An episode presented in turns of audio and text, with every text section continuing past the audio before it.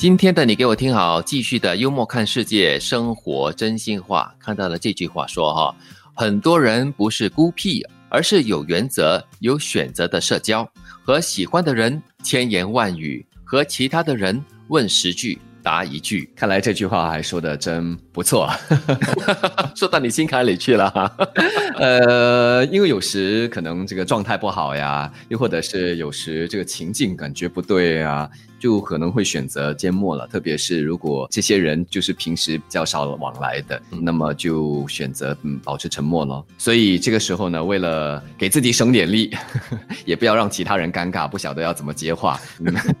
如果你跟志趣比较相投的人呐，你很容易就随便一个话题都可以产生共鸣，因为你们对彼此，或者说我们对彼此在讲的这个东西呢，都是感兴趣的，不管他讲的大事还是小事，你都会比较认真的听。所以你比较可能有反应，嗯，因为有些时候是在社交场合，你不可以太过的随性，随着自己当时的心情而有的这个行为举止。所以这个时候社交嘛，就是你必须要和人家互动。所以这个时候有时你还真的是要找一些话题，又或者是对于那些刚刚碰面的人，要丢出很多的话题问题来试探对方，哎，他的兴趣在哪里，可聊的地方是什么？所以我觉得哈，这句话所指的就是那些可以具备特别权利。不开口说话的人，而不是孤僻的人哦。因为他如果是身兼某一种职位的话呢，他在一些社交场合你是不能够不说话的，你就必须扮演一个就是跟大家都很谈得来、很多话题可以交流的一个角色。所以你要做一个孤僻的人，或者是一个有性格的人是很不容易的。而且我觉得，如果是比较正式的一些社交场合啊，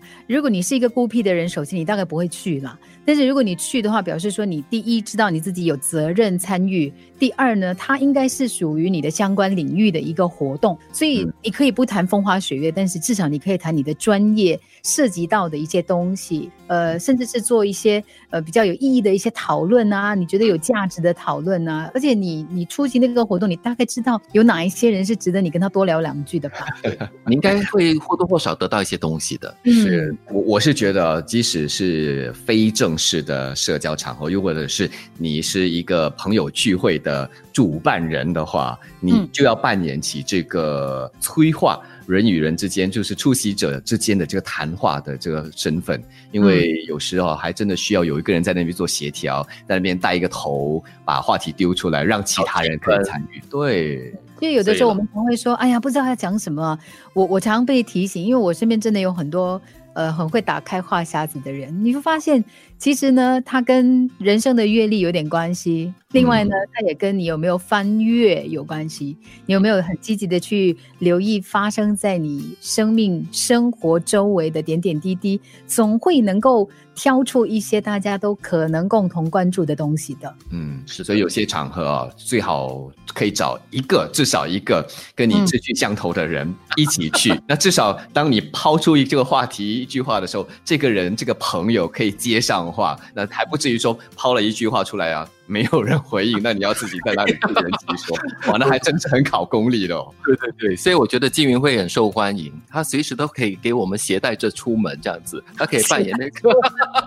在包里面吗？对，可以打开话匣子，打开包包说：“哎，金云，请你开始接话。”好了。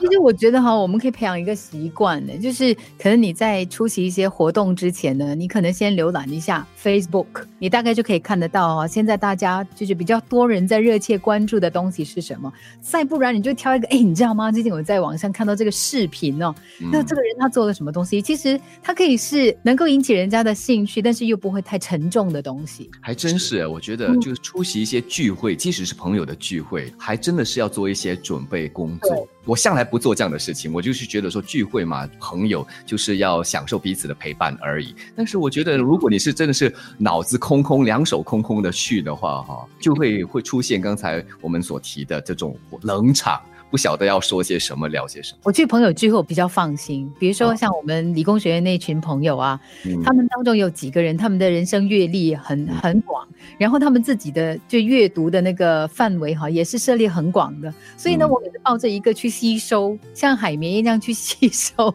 他们讲的东西的一个心态去，因为从他们的对话当中啊，你总是会听到很多很有趣的东西。所以要知道你出席的这个聚会有些什么出席者，那么你就知道自己当天要扮演什么样的角色，是海绵 还是属于积极参与、抛出话题的这个人？不是，你要了解自己，你是就是不太懂得制造话题的人，你选朋友，你就当个听众吧。对，你要选会当表演者的人做你的朋友。很多人不是孤僻，而是有原则、有选择的社交，和喜欢的人千言万语，和其他的人问十句答一句。